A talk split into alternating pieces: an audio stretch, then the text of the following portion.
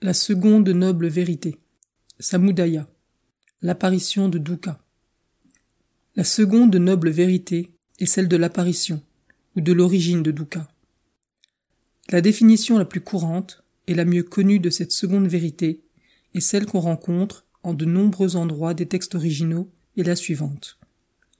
C'est cette soif, ardent désir, qui produit la réexistence et le redevenir, qui est liée à une avidité passionnée et qui trouve sans cesse une nouvelle jouissance, tantôt ici, tantôt là, à savoir 1.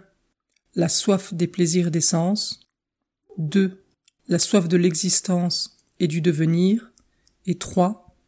La soif de la non-existence. C'est cette soif, ce désir, cette avidité, cette cupidité, qui en se manifestant de manière variée, donne naissance à toutes les formes de souffrance et à la continuité des êtres. Mais il ne faudrait pas la prendre pour la cause première, car il n'est pas possible qu'il y ait une cause première, puisque selon le bouddhisme, tout est relatif et interdépendant. Même cette soif, qui est considérée comme la cause, comme l'origine de Dukkha, dépend pour son apparition d'une autre chose qui est la sensation. L'apparition de la sensation dépend du contact, et ainsi de suite. Tourne le cercle qu'on désigne sous le nom de production conditionnée et dont nous parlerons plus loin. Ainsi, Tana, la soif, n'est ni la première, ni l'unique cause de l'apparition de Dukkha mais c'est la cause la plus palpable et la plus immédiate, la chose principale et la chose qui est partout répandue. De là vient, qu'en certains passages des textes originaux pali même, la définition de samudaya, ou origine de dukkha, comprend d'autres souillures et impuretés, outre tana, la soif, à laquelle la première place est toujours donnée cependant.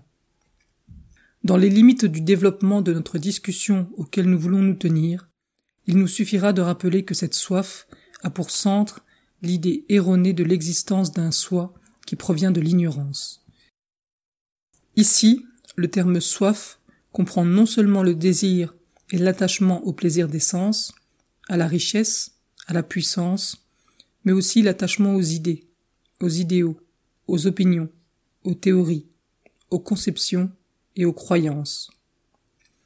Selon l'analyse qu'en a fait le Bouddha, tous les malheurs, tous les conflits dans le monde, depuis la plus petite querelle en famille jusqu'aux grandes guerres entre nations, ont leur racine dans cette soif. Les hommes d'État, qui s'efforcent de trouver une solution aux différends internationaux et qui parlent de la guerre et de la paix seulement en termes politiques et économiques, ne touchent qu'à ce qui est superficiel, et ils ne vont jamais à la vraie racine du problème. Comme le Bouddha l'a dit à Ratapala, le monde manque et il désire avidement. Il est esclave de la soif.